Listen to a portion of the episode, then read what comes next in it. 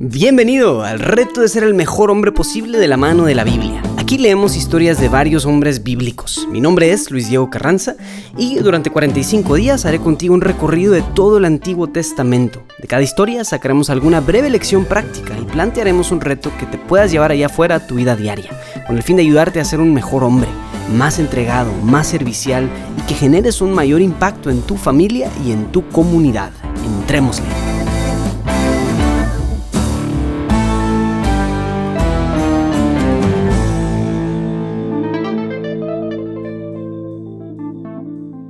Bienvenido al día 29. ¿Cómo te fue con el reto de ayer? Yo la verdad al principio de la pandemia me empecé a hacer del vicio, del mal, terrible y pésimo vicio, de comprar cosas por Amazon y de repente ya había muchas cosas que ni siquiera necesitaba. Y cosas chiquitas, vaya, no, no creas que me compraba cosas muy grandes, pues, pero tuve que cortar eso de tajo y la verdad no me arrepiento.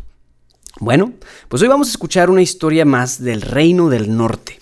Al inicio del segundo libro de Reyes, el profeta Elías, este que vimos hace un par de días, fue arrebatado al cielo por unos caballos de fuego. Algo que vimos que ya había sucedido en el día 3 de nuestros retos, cuando vimos la historia de Enoch. Elías tenía un discípulo llamado Eliseo, que inmediatamente se convirtió en el sucesor de este gran profeta Elías. Eliseo le pidió a Elías que le pasara dos tercios de su espíritu, así le dijo, y entonces comenzó a operar ciertos milagros en Israel. Vamos a ver alguno de estos milagros. Segunda de Reyes, capítulo 4, versículos del 8 al 17. Eliseo, la Sunamita y su hijo.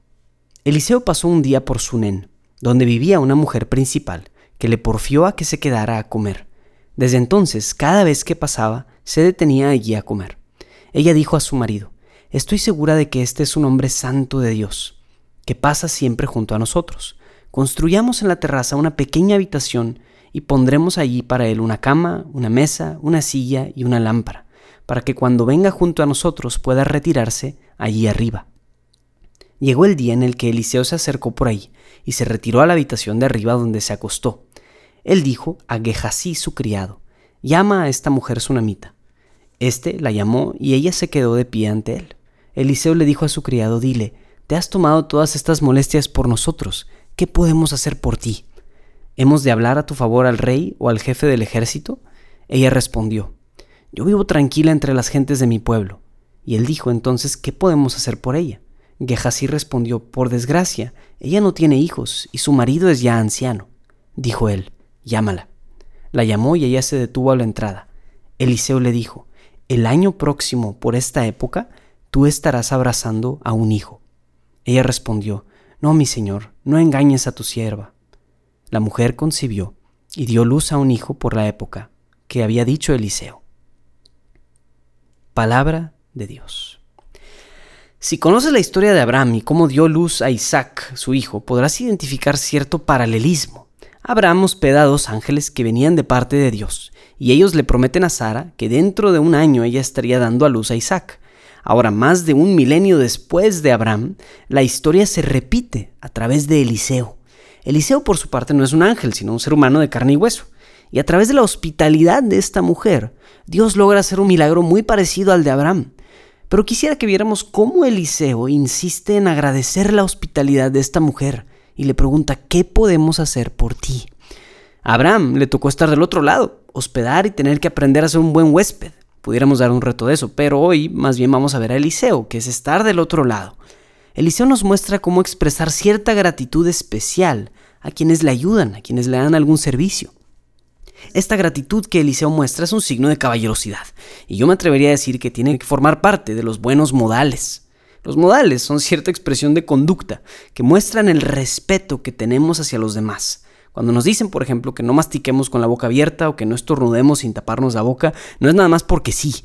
Es una actitud externa que muestra el respeto interior que tenemos hacia los demás. En el caso de Eliseo, Eliseo mostró buenos modales ofreciendo su gratitud hacia las atenciones de esta mujer y de su esposo. Entonces, vamos a aterrizar este reto para el área social. Como ya hemos visto, esta área va enfocada a diferentes cosas como las interacciones, como la pena, como el, liderazgo con carisma, etc. Específicamente hoy nos vamos a detener en este detalle de los modales. Estoy seguro que en tu día a día ves a otros seres humanos. Pues el reto de hoy consiste en que mejores tus modales.